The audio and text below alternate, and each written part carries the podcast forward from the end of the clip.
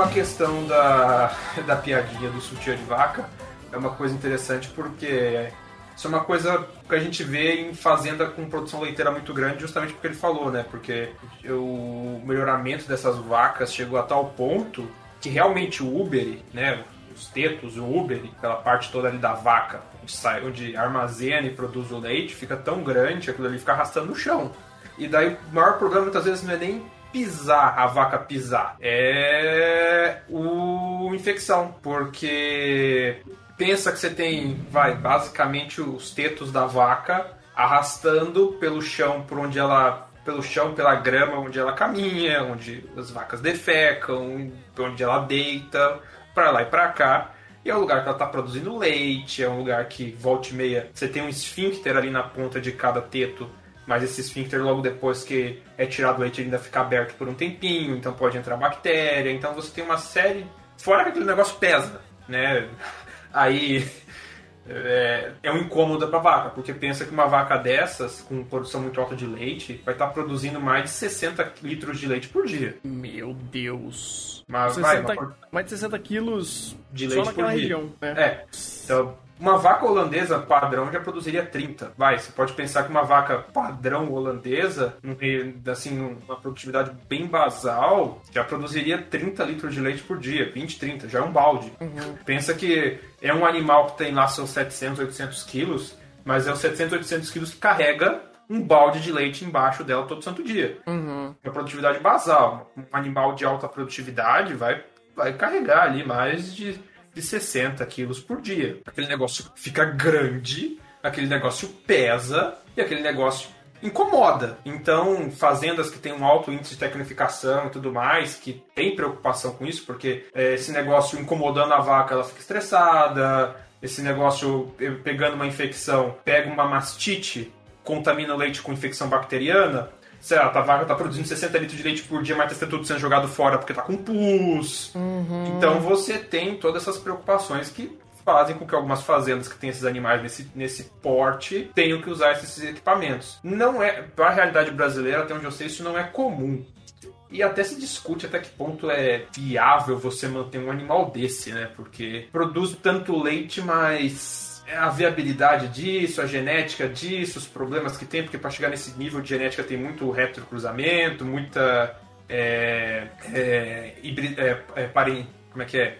Meu Deus, esqueci a palavra. Quando é cruzamento com aparentado. Ixi, Endogamia. Ah, tá. Muita endogamia, então é um animal assim que ele tem seus prós e tem seus contras. É, eu vou ficar devendo algumas referências, posso estar pesquisando até o próximo, acho, o Chapa está deixando algumas coisinhas listadas, mas é mais ou menos essa questão. É, antes de continuar na lista das coisas que eu tinha anotado mentalmente, é, Tuco, o cavalo usa ferradura para não para não desgastar demais o casco, para o casco ter um desgaste adequado e tudo mais. Então pensa que esse animal, é, pra, na verdade, para não desgastar demais o casco, porque pensa que esse animal, ele, ele evoluiu para correr em terreno fofo. Ele evoluiu para correr em terra, em grama, em, em areia, em, em, coisas que absorvem o impacto. Ele não é um animal que foi é, evoluiu para, por exemplo, andar em chão batido, para andar em concreto, para andar em asfalto, andar em coisas duras e ásperas. Isso vai desgastando o casco se o cavalo desgastar o casco demais, bem, guilhotina. Uhum. Então, usa-se, usa-se, o cavalo usa ferradura pelo mesmo motivo que a gente usa calçado, para não machucar o pé. No, o pé não, no caso do cavalo, o dedo, porque cavalos e vacas, eles não andam sobre os pés, a palma dos pés, ele anda sobre as pontas dos dedos. O casco, na verdade, é a unha. São a, você tem as unhas fundidas, é, os dedos fundidos, e aquilo ali é uma única unha pelo qual esses animais andam em cima. Então, todo animal que tem casco anda por cima das unhas. Tanto é que se, se você for ver uh, esse, esse frame que o Thunder tá parado aí agora, você vê bonitinho uh, desenhado. Essa parte aqui de cima que ele alarga é, na verdade, o, o vamos dizer assim, uh, o tornozelo. E, a, e dessa parte de baixo até o casco é o pé. Então, uhum. vai, você tem ali o tornozelo, que é essa, vai, essa parte larga, essa bolinha que ele tá desenhado aí o pé inteiro e na ponta o dedo. Mais ou menos isso. Então, para não desgastar o dedo, melhor dizendo, assim como a gente andando descalço no asfalto, no, no, no, no cimento, na pedra, em chão batido, em terrenos muito ásperos, machucaria nosso pé, a gente, o cavalo calça ferradura. E, em teoria, se for bem feito, se for bem casqueado, é uma coisa que não, não machuca o animal, porque você está literalmente pregando a unha dele, não tem terminação nervosa. Então, se for bem feito, não é para machucar o animal. Do mesmo jeito que, por exemplo, se você tiver a unha comprida e colocar um adereço perfurando a sua unha, você não vai sentir, se for bem feito. Faz sentido, faz sentido. É, mesmo assim, tem alternativas para quem precisar casquear, você tem coisas. Você tem alternativas no mercado para não ter que fazer esse trabalho de calçar a ferradura, porque não só o problema de você casquear, de você fazer direito para não machucar o animal e tudo mais, mas também o trabalho que você tem que lidar com a ferradura quente, você tem que saber pregar, você tem que saber raspar ali o resto da unha, porque como ela tá com a ferradura embaixo, evitando desgaste, em vez de desgastar demais, o casco desgasta de menos. Então você tem que trocar a ferradura para fazer o acerto do casco, o cavalo poder andar direito e tudo mais. Então você tem outros, de novo, você tem prós e contras, tem todos os cuidados em cima disso. Ah, Uhum. outros pontos interessantes do episódio. Cadê? O que mais eles falaram? Meu Deus, estava com umas coisas na cabeça. é... é, Era isso. Ah, a questão do clube da holandesa lá. Esses concursos de vaca tem por aí, não só de vaca, mas de boi também, de gado de corte e tudo mais. É que quando você está trabalhando com animais de raça pura, você tem algumas características que são colocadas como definidoras e da raça, até da pureza da, daquela raça de animal. E essas características são avaliadas para, entre aspas, determinar o quão puro, quão dentro daquele pedigree aquele animal é e qual é, seria, vamos dizer assim, quão boa genética esse animal é, né?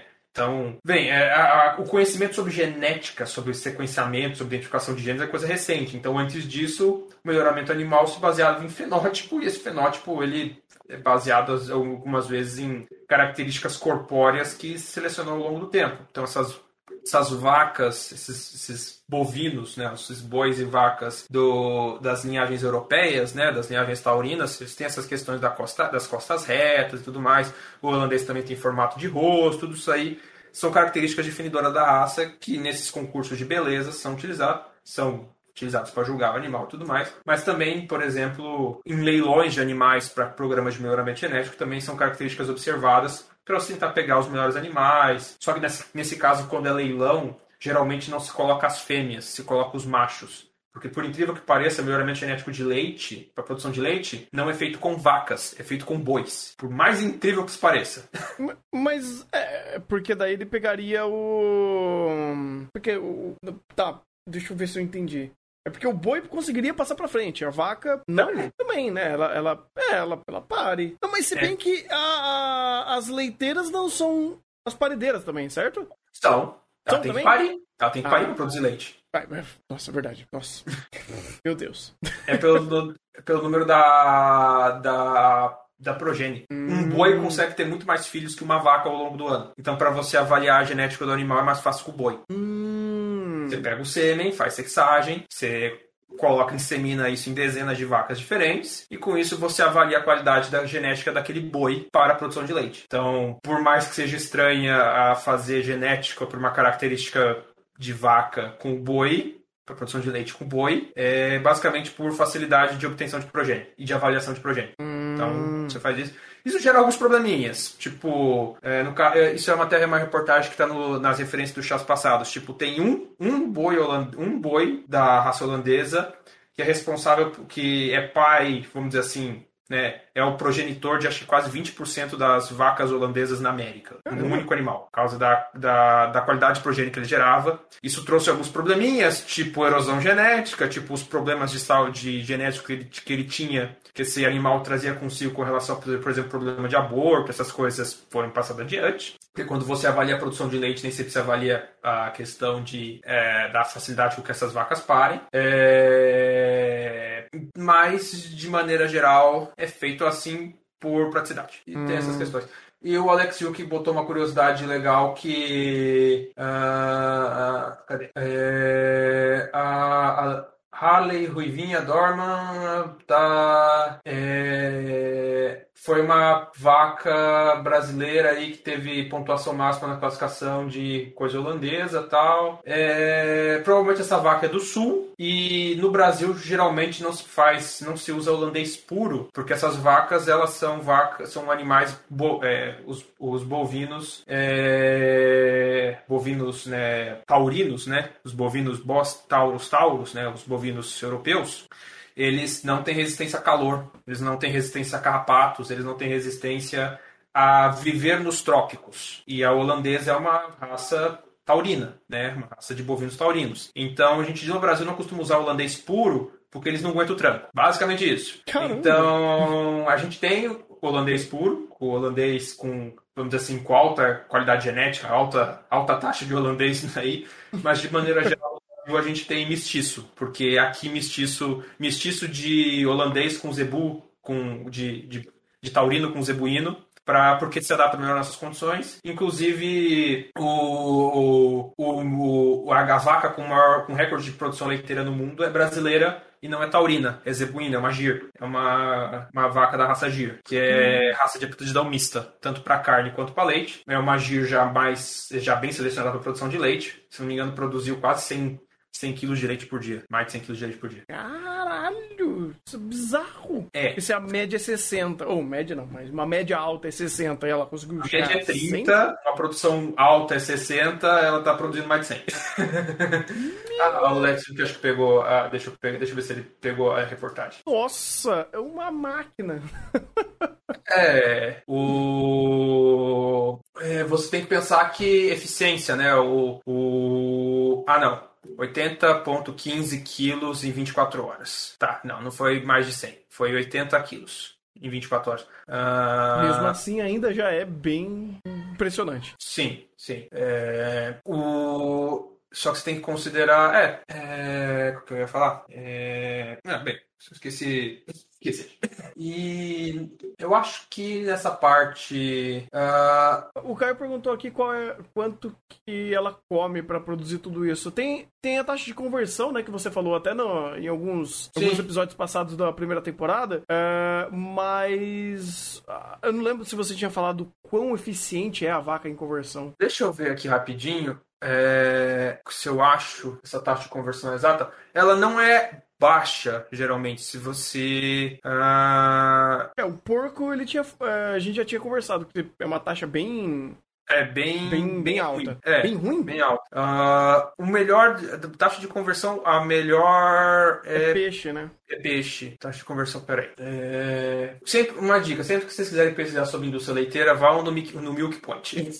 Milk Point. Milk Point. É, qualquer coisa que vocês.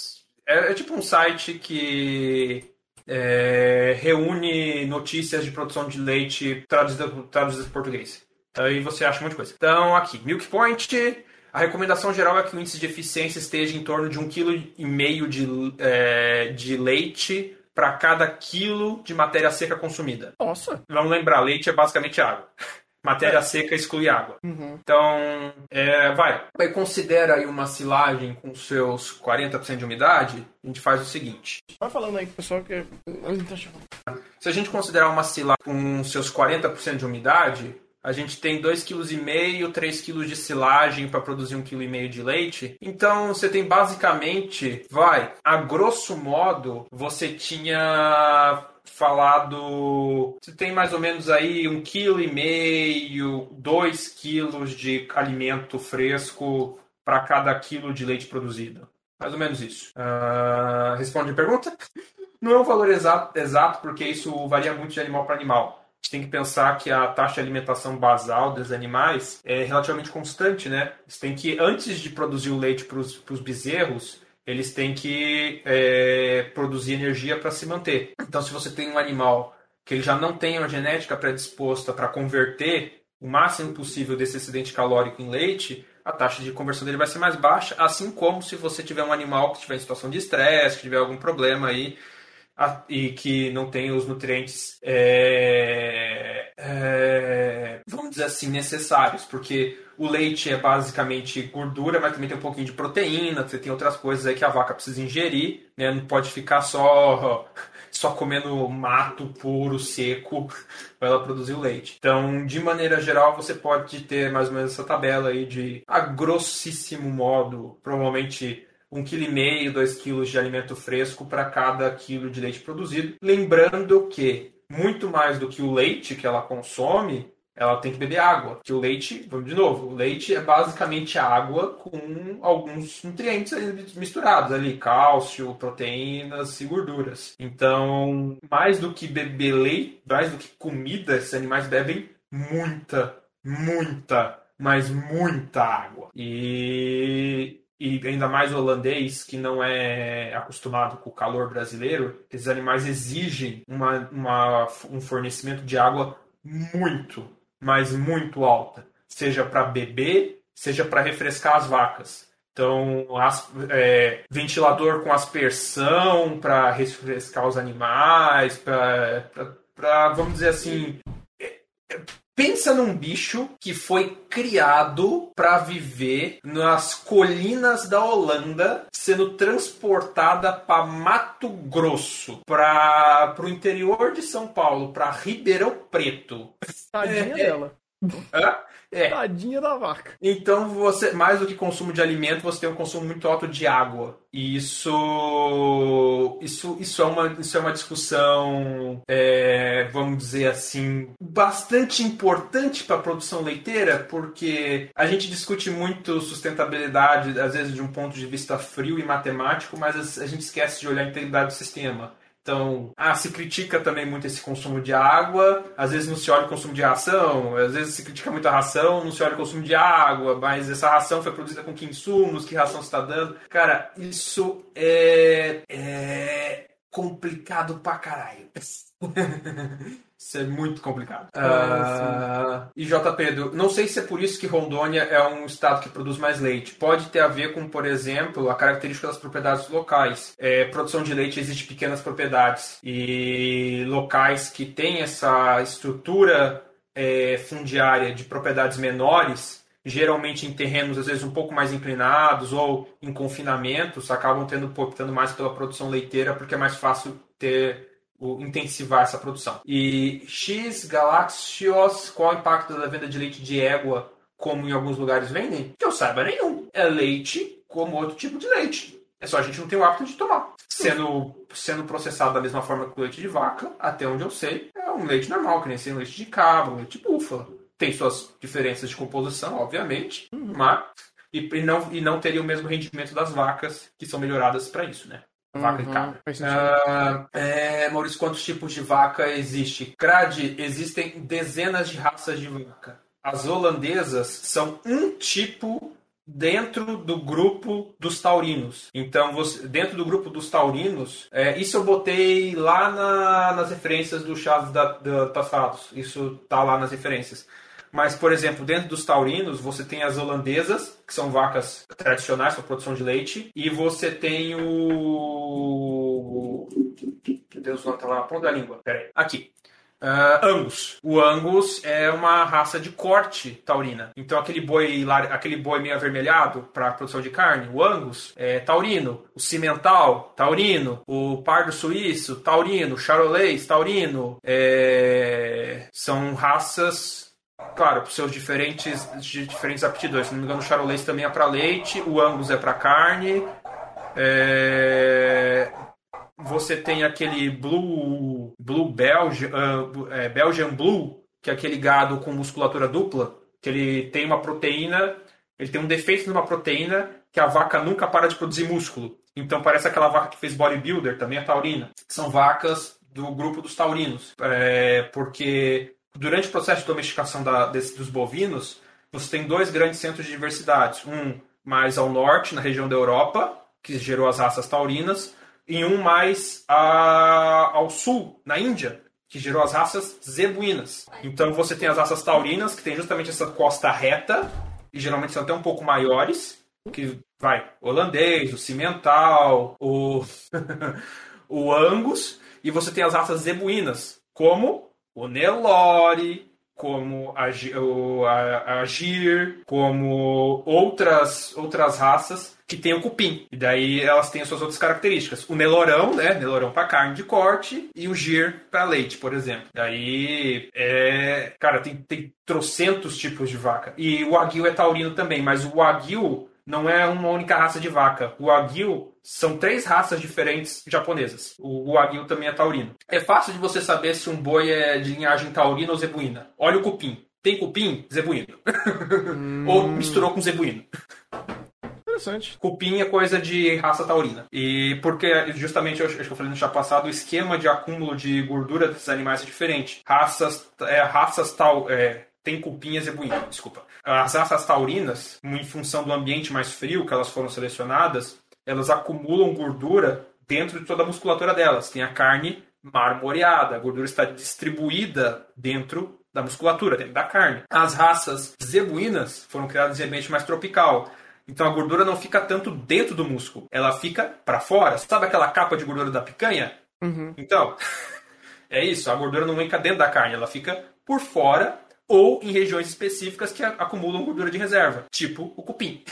Hum, interessante. E, é, é, de novo, né? Evolução e domesticação de animais. É, reconhecer o que são entender que, bem, é, esses animais foram inicialmente selecionados para determinados ambientes e nem sempre a gente cria eles nos ambientes certos. Eu não sou particularmente, eu não sou da área, mas eu não sou particularmente entusiasta de ficar botando vaca holandesa pelo, pelo Brasil afora, porque, cara, é um bicho que foi muito feito para cá. A gente, obviamente, é interessante usar elas em programas de melhoramento, pelo que já foi feito, mas não é um animal assim muito adaptado à carga de calor e doenças tropicais que a gente tem. Elas são mais adaptadas a ficar no estábulo fechado. Uhum. Faz e, sentido. por fim, terminando, coisa que eu ia falar. É interessante, né? Curiosidade totalmente aleatória. Eles, o, o, ali na cena que o Hatkin estava é, é, nos, nos, seus devaneios se a Mikage estava tava apaixonada por outra pessoa ou não, enquanto ele devia estar tratando do bezerro é interessante ver o bezerrinho mamando o dedo dele, porque isso é uma característica que é... bezerro tem. Né? Qual o comportamento natural de um filhote? Mamar. Onde os filhotes mamam, né? Uhum. Só que uhum. quando você tem esse tipo de criação, os animais são separados das suas, das suas mães. E eles têm que aprender a se virar sem isso. Geralmente, assim que ele nasce, você dá a mamadeira mas logo em seguida o normal é fazer mais ou menos o que, que nem o Hatkin mas provavelmente está fazendo, que é ensinar o animal a beber no balde. Então você e você realmente tem que ensinar ele que ele a aprender a beber coisas, beber coisas no balde e não mamar como ele faria se ele estivesse é, recebendo leite direto da mãe, do teto da vaca.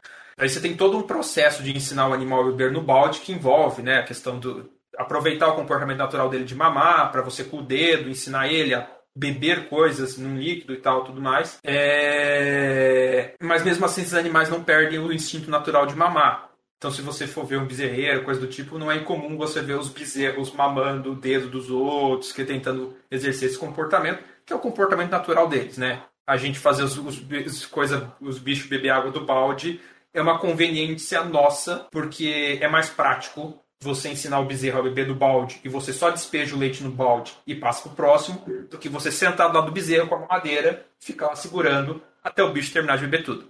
Faz sentido, faz sentido. É legal até como a cena mostra isso, né, pô? Ele tá ali com um baldezinho, tem uns baldezinhos ali na grade. Então, uhum. então é muito instrutivo nisso daí, sim. Faz, é, sentido. Geralmente um balde é pra leite, outro é pra água. Inclusive, importante isso, né? Porque é, apesar do leite ter muita água, o, o bezerro ainda precisa de mais água. Porque né, o leite é a fonte principal de alimento dele, pelo menos durante um tempo, depois vai ser a ração, mas mesmo assim ele precisa de água para poder sobreviver, para poder ter as funções normais dele e crescer normalmente. Uhum. E parece meio óbvio que bebês também precisam tomar água além do leite, mas tem muito produtor que não dá água para os bezerros ou quando dá, dá água ruim, dá água com barro, dá água contaminada. Isso quando não dá leite com mastite, não dá leite podre, não dá umas, umas coisas para parar a produção do bezerro.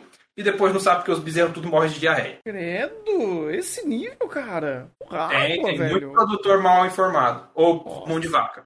Nossa, cara. E às vezes também, às vezes não é tanto culpa do produtor, porque de novo, entra naquela máxima, né? Pequeno produtor, às vezes é pequeno produtor que não tem nem dinheiro para fazer as coisas ah. direito. Porque de novo, tecnificação aumenta a produtividade, mas a produtividade também empurra quem está embaixo para fora e concentra em quem está em cima. Então, cara, isso é complexo pra caramba. Nossa, mas tão, tão pouco assim de não dar água pro bezerro, gente, nem todos os locais têm acesso à água, nem todas as propriedades rurais têm acesso à água. Tem e também. mesmo as que tem, é, às vezes por via de poço, nem sempre essa água é segura para consumo. Principalmente pequena pro propriedade em região de fronteira agrícola, onde é super comum é, a água estar tá contaminada por agrotóxico. Às vezes por excesso de uso na lavoura do lado, às vezes porque o, a, o cara da fazenda do lado gostou da sua terrinha e quer expandir os negócios. Hum, tá. Aí maceta sua terra. É, sabe como é, né? O avião tá jogando um pesticidazinho ali da, na fazenda do lado, ele erra a rota, dá um vento forte, ele acaba derrubando um pouco de pesticida em cima de você, da sua cabeça, das suas plantas. Sabe como é? acontece de vez em quando, assim? Ah, que pariu. É, o cara já tem uma fazenda do tamanho de Portugal, mas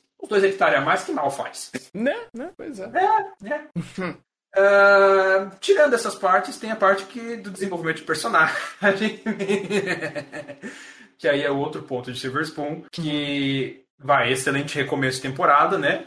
Recomeça do começo, só que com progressão. Uhum. E é um excelente momento em que quanto mais otaku você for, mais você erra em relação ao que a história quer te contar. Uhum. Eu vi esse bait vindo, eu adorei o que foi feito.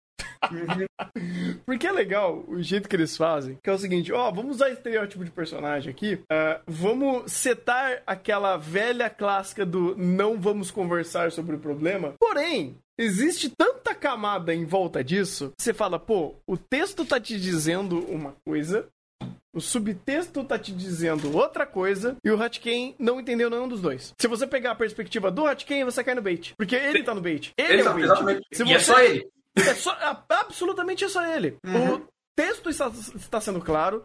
O subtexto é extremamente interessante porque ele diz que tem um problema muito sério que está envolvendo Sim. aqueles dois, e envolvendo até a, a, a, fazenda do Kazama. Kazama? Uhum. É, isso. Sim. E aí você tem essa situação acontecendo aí no foreshadowing, porém você pega a perspectiva do, do Hatken e você é beitado.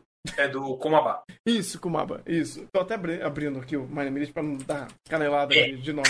É. Que é foda. Uh... E vai. Bom começo de segunda temporada. Sim, sim, sim. Vamos, vamos contextualizar essa nova etapa dos personagens, como o Hutkin evoluiu, agora outros conflitos aparecendo, como ele se tornar vice-presidente do clube, ter algum problema envolvendo aí o Komaba e a Aki, e aí a gente fica meio e aí, o que, que, vai rolar? É, Apesar mas... de que a gente tem subtexto para desconfiar do que pode ser. Sim. A gente tem uma temporada inteira para entender o que pode ser. Bom, claro, uhum. essa temporada eventualmente vai contar.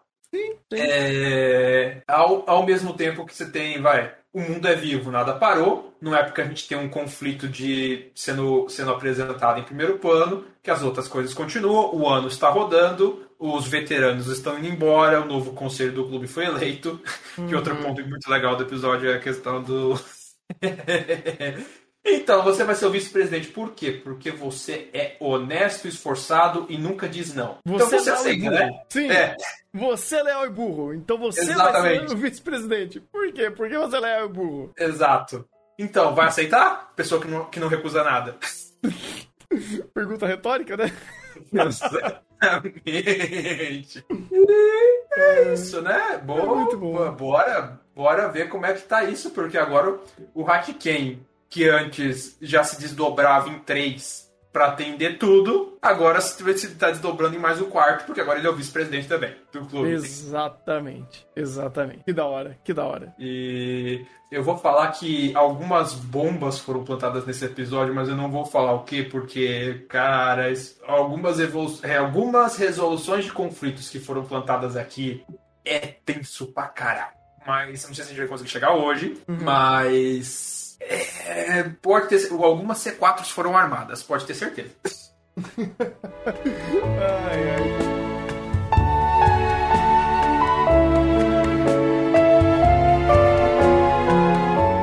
Primeiro ponto é essa questão de descarte regular de lixo do Japão. Uh, o Japão tem um índice de coleta de lixo, de limpeza e tudo mais, vai, de maneira geral, bem maior que nós. Vai. O índice de saneamento básico do Japão não se compara ao que é no Brasil. Ponto. Não vou ficar. Ah, é, a gente não vai lutar contra a realidade. ao mesmo tempo, é, a questão de descarte regular no Japão não é uma coisa incomum. Eu vou ver de pegar essa referência do, das que eu peguei de Ginosage. De Ginosage não, de, de. Mas lá naquela época eu já tinha. Bem, Hakozome, apesar daquela bagunça, tinha algum episódio tinha tratado disso, eu tinha procurado a respeito. E é relativamente comum, é, em função da burocracia do Japão em relação às normas para descarte de lixo, as pessoas, principalmente empresas de descarte de lixo, buscarem alternativas mais baratas. Então, o Japão tem uma lei bastante severa em relação a descarte e destinação de resíduos, que é certo, né? Você tem que ter normas regulamentando isso muito certinho. Só que você tem a, muito a questão de tipo, tá, você tem a lei, mas quem cumpre? E daí você tem toda uma gama de empresas relacionadas a essa questão do descarte que para baratear os custos, pega esse lixo que devia ser descartado em locais adequados, devia ser reciclado, levado para aterros e simplesmente joga em florestas, em terrenos baldios ou, no caso aí, no, nos campos poucos vigiados de uma escola agrícola. É, isso é um problema bastante grave que acontece no Japão. É, não é só no Brasil que você tem o cara do entulho que da caminhonete com entulho que vê o terreno baldio, para de noite e joga tudo. Você também uhum. tem esse problema lá.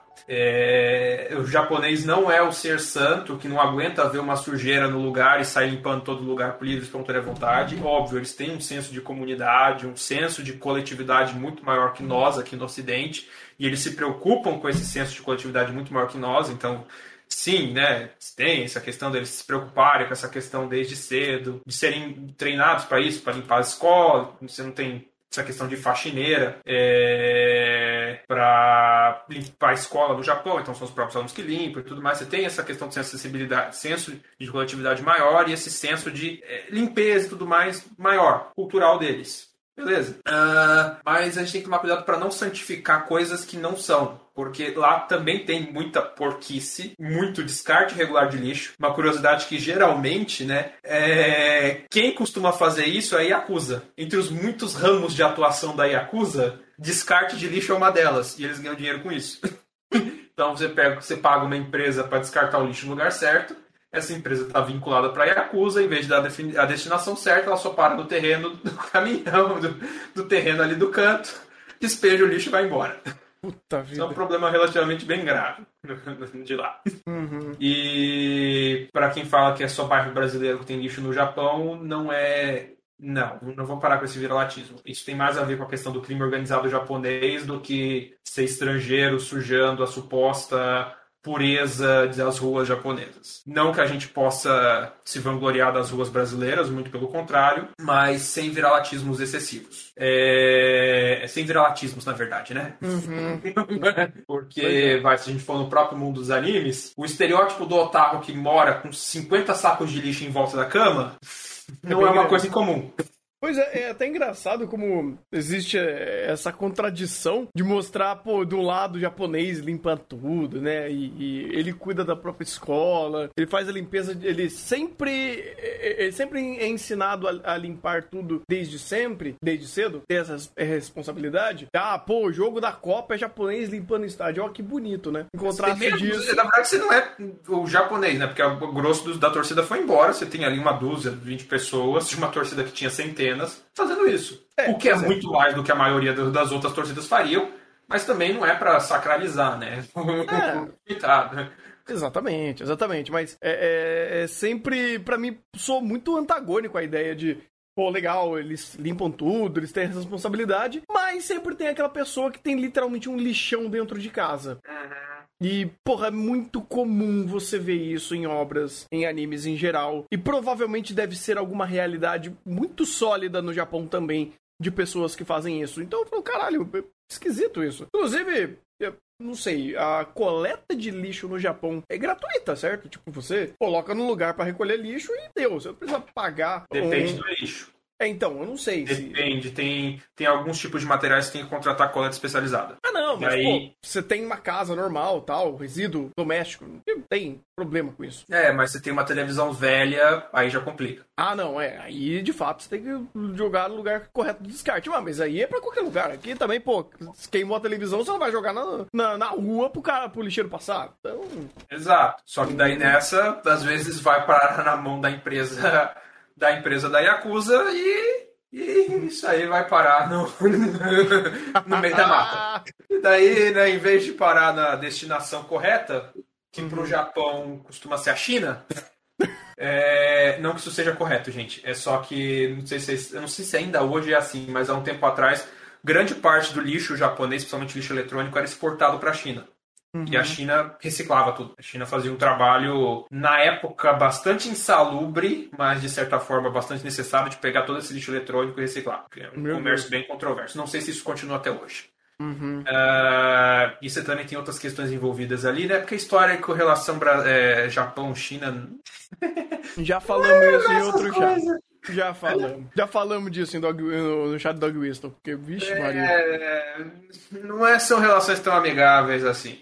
Então, bem, você tem essas questões é, que são bastante complicadas, bastante polêmicas. Vai, é aquela coisa: o Japão tem muita pouca área territorial e se eles têm leis muito pesadas de preservação ambiental, está certo. Só que é aquela coisa, beleza, é, eu tenho as normas bonitinhas, mas o que, que, eu faço com o meu lixo? Eu jogo para o vizinho. Fala, puta merda, é foda. Uhum. Foda. Ah, deve ter é. um. Cara, eu acho que esse negócio de lixo é, é, é uma espiral muito grande. Uhum. É um assunto extremamente complexo. Uhum. Extremamente complexo. É, então. Só que isso também gera uma série de questões, né? Porque, em teoria, é pra cada um lidar com o seu, né? Não pra você uhum. literalmente jogar lixo no país do outro. Hum. É claro, isso tem outras questões aí envolvidas, tal. Tá? Parte bem mais complexo. E o principal aqui de Silver Spoon é o, é o descarte regular. Porque, não sei se é. Porque, vai, dessa primeira pra segunda temporada, passou mais ou menos meio ano. Uhum. Em seis meses o campus já ficou cheio de lixo de novo. Você Verdade. ter uma ideia de como algumas coisas podem acontecer com essa questão de descarte regular no Japão. Uhum. E, e também aproveitar isso para quebrar é, alguns preconceitos nossos em relação a nós mesmos, em relação a essa questão de limpeza, que a gente tem muito que melhorar, mas sem, sem ficar endeusando coisas que não são realmente assim. Uhum, com certeza. É... Além desse ponto, tem a questão do cachorro. Eu não sei como é a questão de abandono de animais no Japão, mas eu sei como é a questão de abandono de animais no Brasil. E eu sei como é a questão de abandono de animais em campos universitários, porque no que eu estudo tem tanto gato aqui, mas tanto gato, mas tanto gato, que é, os patos da universidade quase não se reproduzem. É. Porque, na verdade, eu vou, vou corrigir minha frase. Tem tanto hum. gato, mas tanto gato aqui, que hum. a população, população que a população de patos aqui ela está completamente estável em função da quantidade das centenas de gatos que moram no campus. Moram não, foram abandonados. Vou, uhum. vou usar o termo certo. Que é, a, ainda tem o, o, o, Muita gente com espiritual de, de porco. Ai, animal bonitinho, tal, quero ter o bicho, só que depois o bicho cresce, né? O filhotinho bonitinho depois vira um animal adulto, e, ou às vezes você pega um animal sem saber que você tem condição para cuidar, é, ou às vezes é só um espírito de porco mesmo, o gato da cria, você não quer cuidar do bicho, mas também não se preocupa em dar um, destino para os filhotes, não se preocupa em castrar o animal, seja gato ou cachorro. E daí você tem os espíritos de porco que chega na, noite aí no, nos, em parques, no campo da universidade aqui, solta os gatos, solta os cachorros e vai embora. Eu sou obrigado a lembrar que isso é crime, previsto em lei, com multa, abandono de animais é crime. É, se você fazer, se você faz isso, você é uma pessoa que bem Thunder, que palavras eu devo usar para descrever isso? Acho que você pode exprimir melhor as, as, as, palavras. Ah, cara, tipo, se eu visse alguém fazendo isso, eu ia utilizar a técnica secreta do crânio concreto. É uma boa técnica. Tipo, um, beija o meio frio, fio e pisa, né? É... É, é... é, interessante, eu gosto disso, eu gosto disso. Porque, Sim, cara, humano mas... tem, tem, filho da puta que já, já zoa a vida de outras pessoas. Vai zoar a vida de animal, cara. Pelo Às vezes é o meu filho da puta. A gente, a gente tem uns casos aí na universidade, às vezes é o mesmo filho da puta. É o cara que passou a vida inteira envenenando o gato do vizinho e depois de alguma. O cachorro dele dá a cria, ele vai lá e solta no campo da universidade. A gente uhum. fofoca a instituição que nunca para de funcionar. A gente ouve as histórias. É, e aí você bate, né? Faz, faz a correlação de um para um da pessoa, do indivíduo e das ações. Você fala, nossa, que estranho, né? Esse coerente. Tipo lixo, é, é coerente. É coerente. É uma pessoa, um lixo de pessoa de forma muito coerente, sabe? Uhum. Interessante. E, bem, uh, literalmente, é, uma época que a gente colocava, a gente, a gente tava conversando com o pessoal que de novo, a questão de gatos aqui no campo, nos campos é tão séria, mas tão séria, que literalmente existe um butirão permanente de pessoas do campus e voluntários da cidade para fazer constante serviço de castração nos gatos do campus. Porque coisa.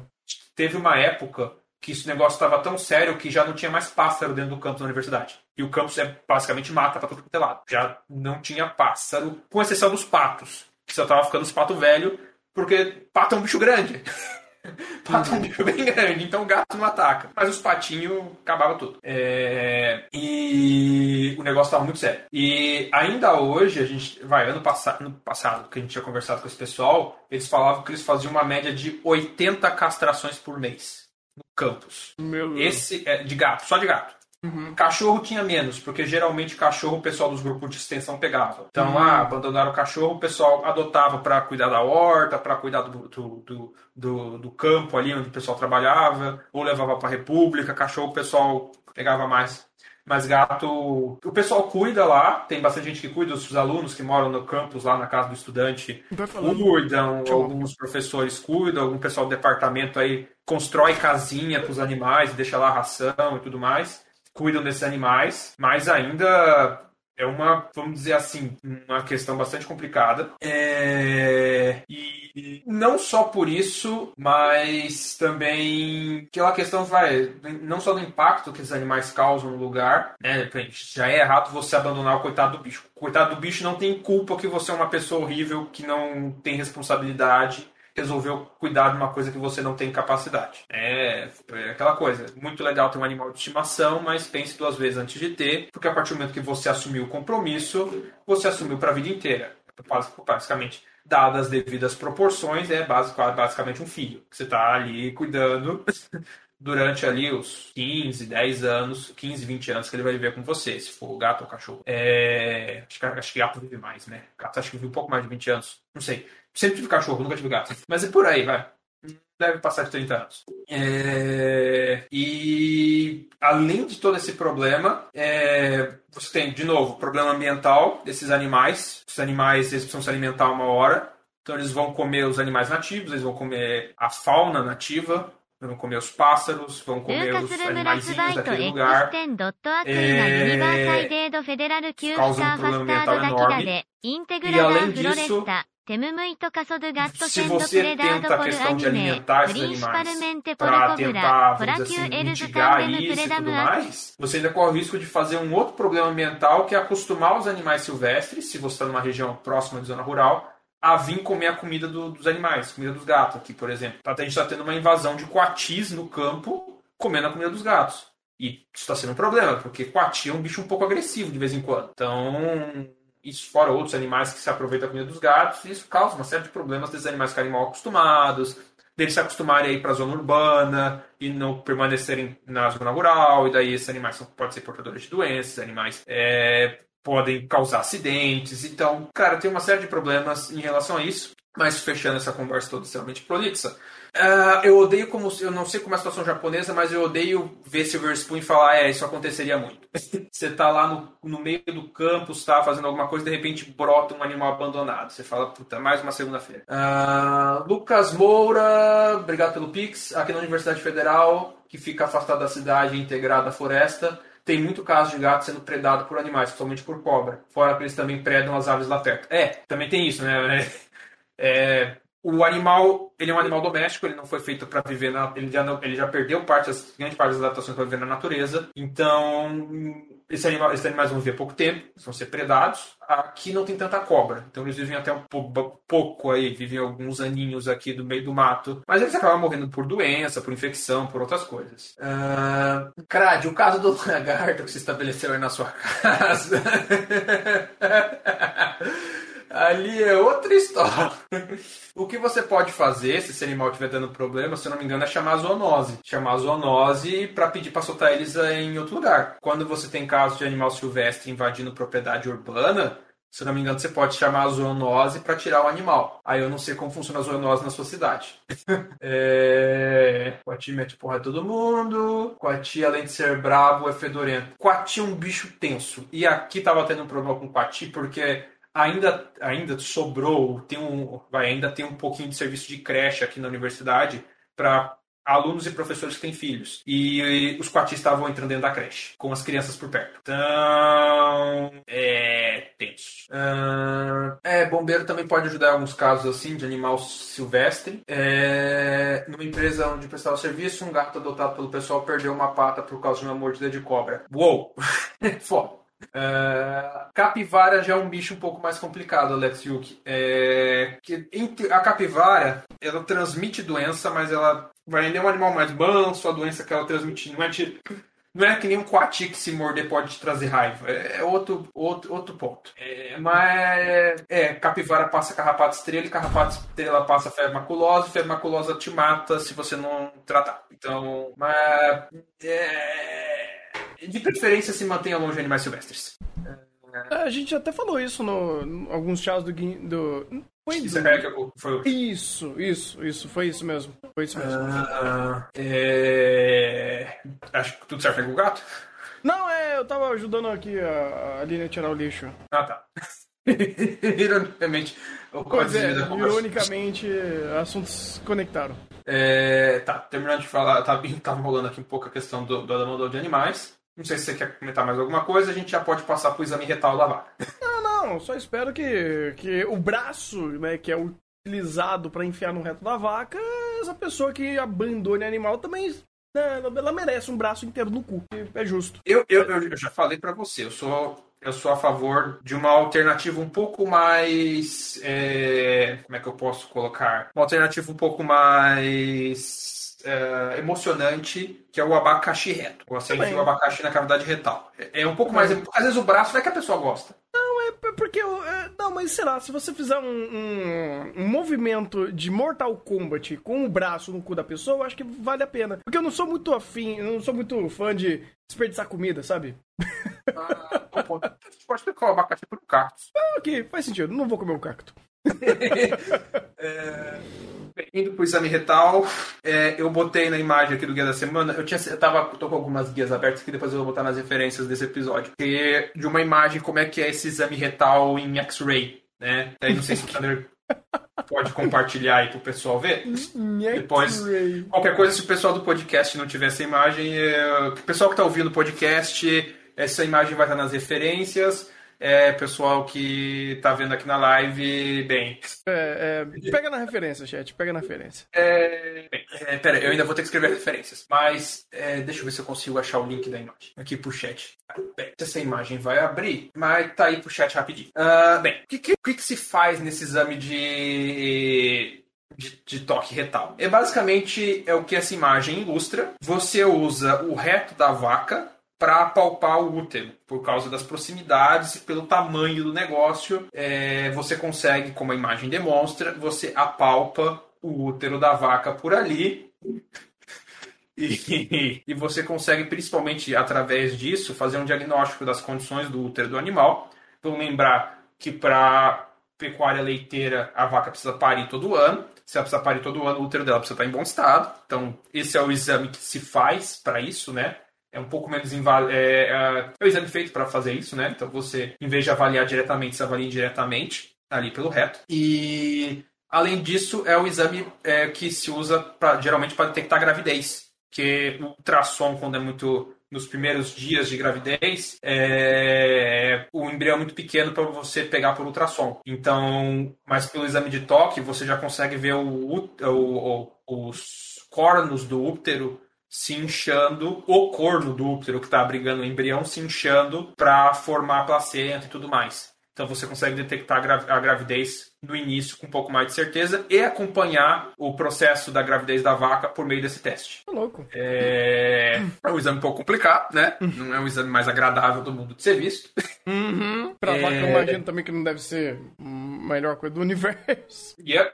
Uh, mas é, vamos dizer assim, é o que tem, pra, geralmente que tem. É o exame mais barato de fazer, por exemplo, com ultrassom, que né, o substituto de ser o exame de ultrassom. Só que o exame de ultrassom de, de, demanda todo um equipamento que nem sempre você tem na propriedade. E esse exame só precisa do veterinário e uma luva. Aí você faz o exame. Uma curiosidade é que vai. É, o, nessa imagem que eu mostrei, O útero da vaca é só essa terminação final aí, mais ou menos. Então vai diferente do útero humano, útero de primatas, que o embrião se aloja meio no meio. Então pega aquela imagem mental do útero. Você tem o, o, os ovários, as trompas e uma cavidade ali no meio, e depois a cervix e, a, e, o, e, e o canal. Sai pra fora. Uh, no útero humano, o, o, embrião costuma se alojar naquele, na, na, dentro da cavidade uterina, ali no meio mesmo. Nas vacas, o embrião se aloja na. Meu Deus, acabei de falar. Nos cornos. Então, aquela parte do útero, a parte de cima do útero, que meio que se divide em duas ramificações de tubos antes de ir para a trompa, nos bovinos, em grandes, em várias espécies animais, essas ramificações elas são mais longas. Então o útero, na verdade, ele é como se fosse dois tubos compridos que se juntam na ponta. E, o, e a gestação do embrião não ocorre no meio depois da junção, mas sim nessas, nessas, nesses dois tubos, um e um, no caso da vaca, em um desses tubos separados, que o embrião é gestado. É, e tem essa, além de outras questões morfológicas ali, e até por isso que você consegue perceber a gestação. Porque, como via de regra, a vaca só tem um bezerro por vez, a vaca não consegue ter gêmeos, inclusive gemelaridade em bovinos é péssimo, porque o animal nasce todo muito, muito problema. Uhum. É, como nasce um, um, animal por vez e, e o animal não fica no meio do útero, fica nesses cornos, quando a vaca engravida e o embrião está se desenvolvendo, um corno se desenvolve, um desses cornos se desenvolve, se desenvolve mais que o outro. E você, pela essa diferença de tamanho apalpando, você consegue perceber isso e dizer que a vaca tá, já está grávida. Hum, curioso, curioso. Uhum. Caramba. E, e não é glauciose, o exame de toque não é igual. O exame de toque só vai ver se sua próstata está inchada ou não e você só precisa fazer ele se, se tiver algumas. Caralho, agora que eu percebi que o microfone tá na casa do caralho. Ô, oh, caramba, nem deve estar com o microfone ativo, deve estar usando o microfone do notebook. Ô, oh, cacete. Foi mal, gente. é... Peraí, deixa eu explicar aqui rapidinho. Desculpa. tava um pouquinho metalizado, mas não, tava de boa, tava de boa. Microfone. Não, tá ah, certo. Agora é outra coisa, tá, tá melhor, tá melhor. Foi mal.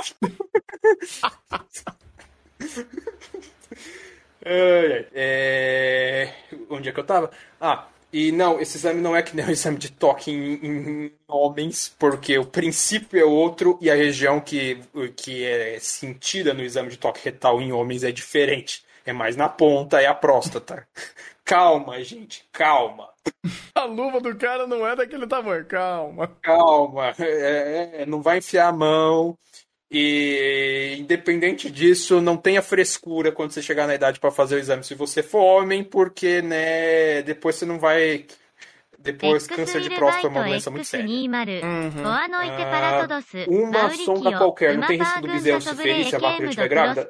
Não, por, bem, não, porque geralmente esse exame é feito por um veterinário que tem todo o tratamento qualificado e ele não está fazendo força para, vamos dizer assim, pegar, apertar, dar a volta. Não é um hentai que é que a pessoa enfiou a mão no rabo da outra e sentiu e tá masturbando por dentro, alguma coisa do tipo. É literalmente você vai apalpando, você vai encostando, apalpando e sentindo.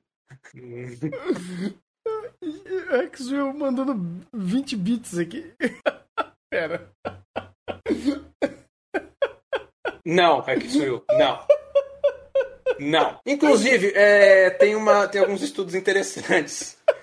É, em relação a isso, geralmente, quanto mais atividade sexual a pessoa tem, menor a chance, menor a chance de, quanto maior a atividade sexual do homem, menor a chance dele desenvolver câncer de próstata. Ai, a gente ai. tem essa estatística. E aí você tem as especulações por que disso. Especula-se que por, por não guardar por muito tempo o espermatozoide velho e, por consequência, os restos e resíduos celulares do processo, Uhum. O corpo tem menos estresse e fica menos propenso a ter mutações na próstata que podem desenvolver um câncer. Uhum. Isso não é uma relação de causa e consequência, é uma questão de, de tendência, de associação, não, é uma, não necessariamente uma relação causal. Uhum. É, mas a tendência costuma ser essa. Então, quanto mais ativo sexualmente o homem for, menor a tendência dele ter câncer de próstata. É, tipo... é, e independente disso, faça a porra do exame quando você chegar na idade certa. E se você tem predisposição na família, já se preocupe com isso desde mais cedo, porque câncer de próstata é uma coisa séria, gente. Sem frescura uhum. nessa porra, caralho. Pelo amor de Deus.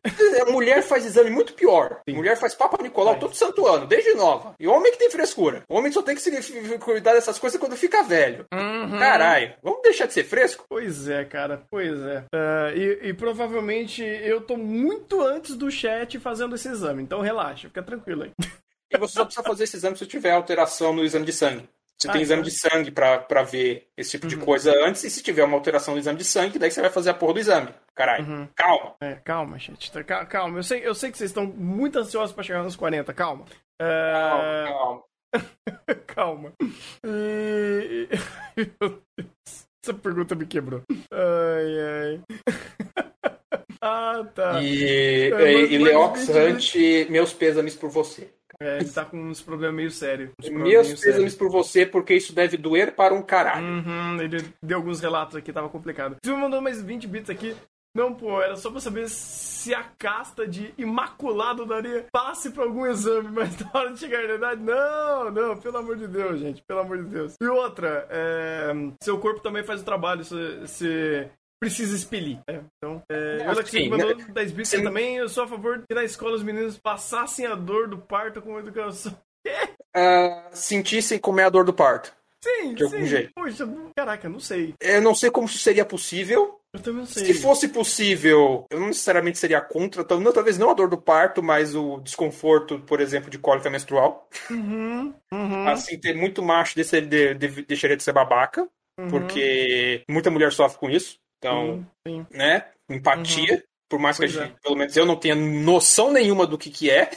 Os uhum. poucos relatos que eu fiz, eu falo, tá, força, vai uhum. descansar, criatura, não sei porque você tá aqui. Sim, sim. É... E outra, chat, é aquele negócio, né? Se você já tomou um chute no saco, você conhece o que é dor. Então. É, agora pensa a pessoa que vai ficar um dias com isso. Sim, exatamente. Agora pensa nessa dor alocada em outro lugar. Então, é. pelo amor de Deus. Uh, é... Que eu ia falar? Eu ia falar, ah, é... E lembrando, gente, que essa. Vai, cara, é, essas questões de. Ah, é... É... vida sexual ativa ou não, isso é bom, isso é ruim. Cara, de novo, isso, isso é coisa de tendência, isso é coisa de estudo de associação, não é.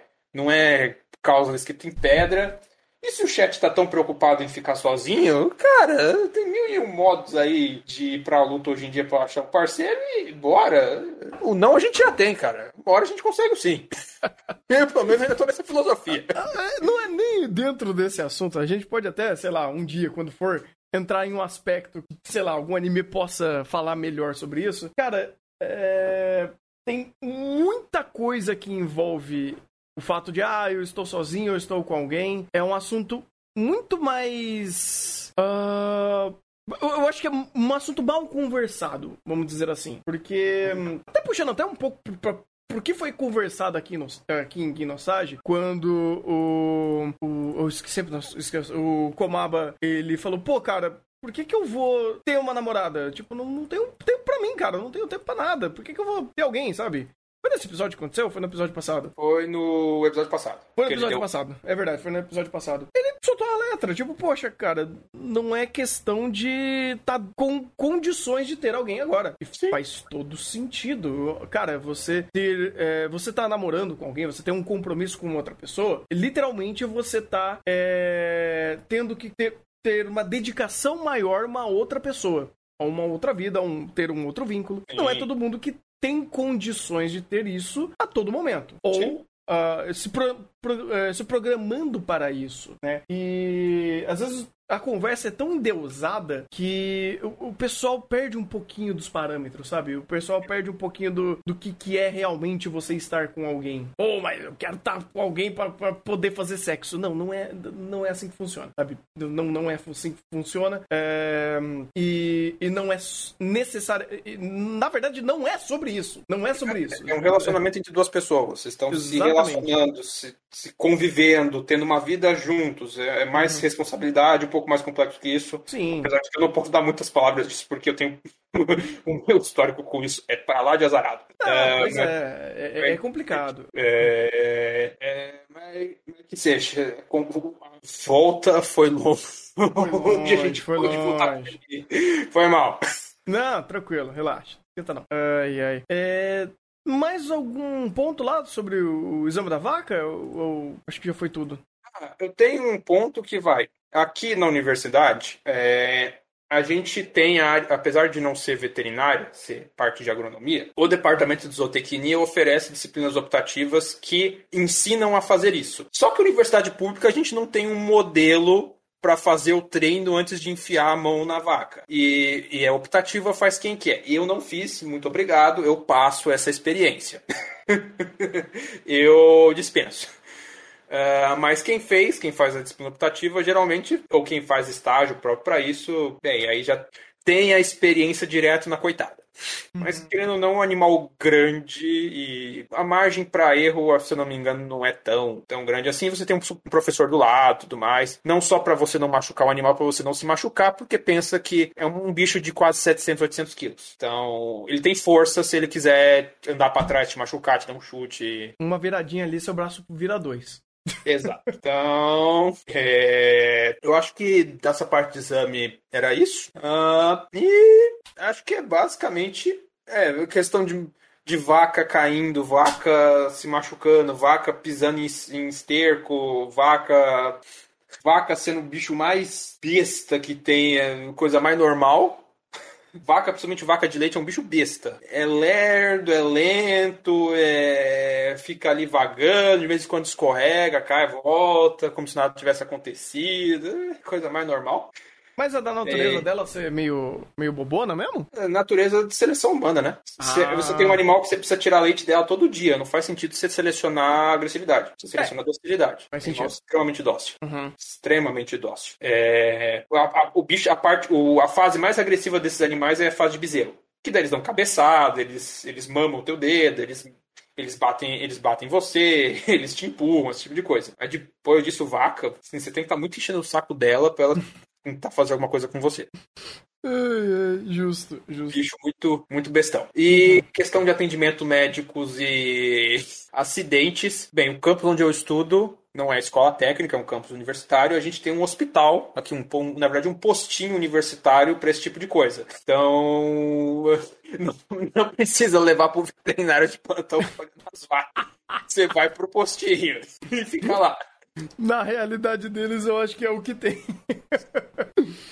Apesar de que, dependendo de onde for aula de campo, você depois é, você não vai ser transportado no carrinho de mão pro postinho, mas você vai ser transportado no busão da década de 60, da década de 70, que leva os alunos pro campo aqui em volta para fazer aula prática. Meu Deus. Um amortecedor que provavelmente nunca foi trocado. Nossa, já não existe mais amortecedor.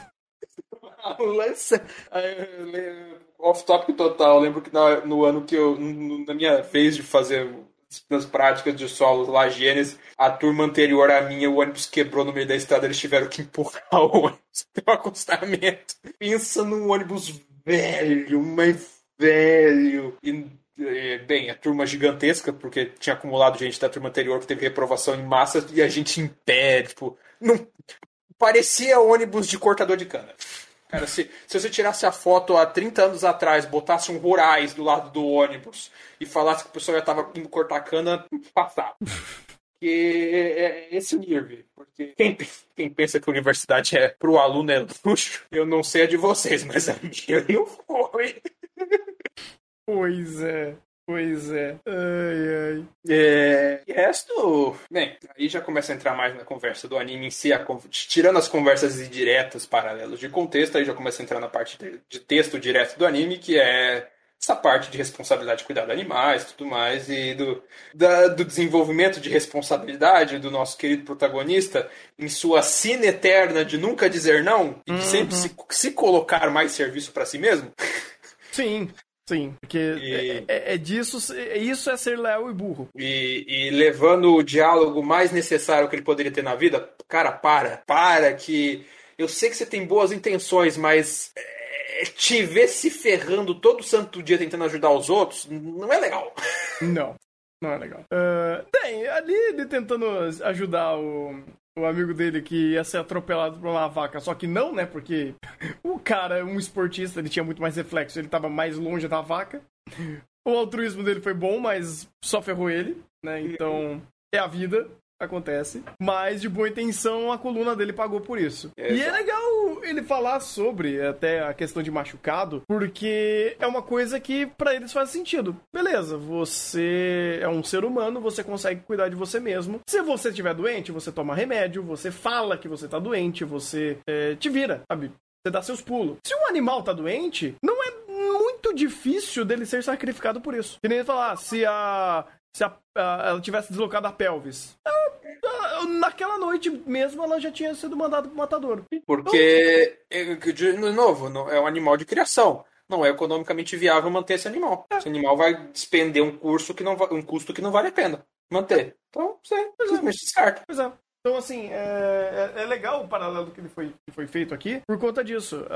Um, ele trouxe pro contexto o, a situação do Hatken. Né? De, pô, legal, você se doou, você se machucou, você teve esse acidente, mas ninguém vai ficar ah, realmente, oh meu Deus, tadinho de você e tal, porque o que é mais importante ali era a própria vaca por ter escorregado, por ter caído. Então isso era muito mais importante naquela situação e faz todo sentido. Faz absolutamente Não só todo sentido. mais importante, como é, vai, é, comportamento mais, mais frio e honesto. Uhum. Tu tá bem? Tá bem, beleza para de ser leal e burro e bora, segue o jogo. pois é, pois é. Tá meio carente? Tá meio carente, mas segue, segue a vida, cara. segue o jogo. E de novo, e de novo é, é, o contraste é pela perspectiva única e exclusiva do Hatken, que não tá, que ainda está na sua eterna fase de adaptação a essa nova realidade. Que uhum. é a, pers a perspectiva de, de carência dele. O pessoal ali já tá padrão das coisas. Uhum. Já, já, já, está acostumado à situação, já está ambientado ao lugar. Sim. E o, o, conflito vem basicamente só dele.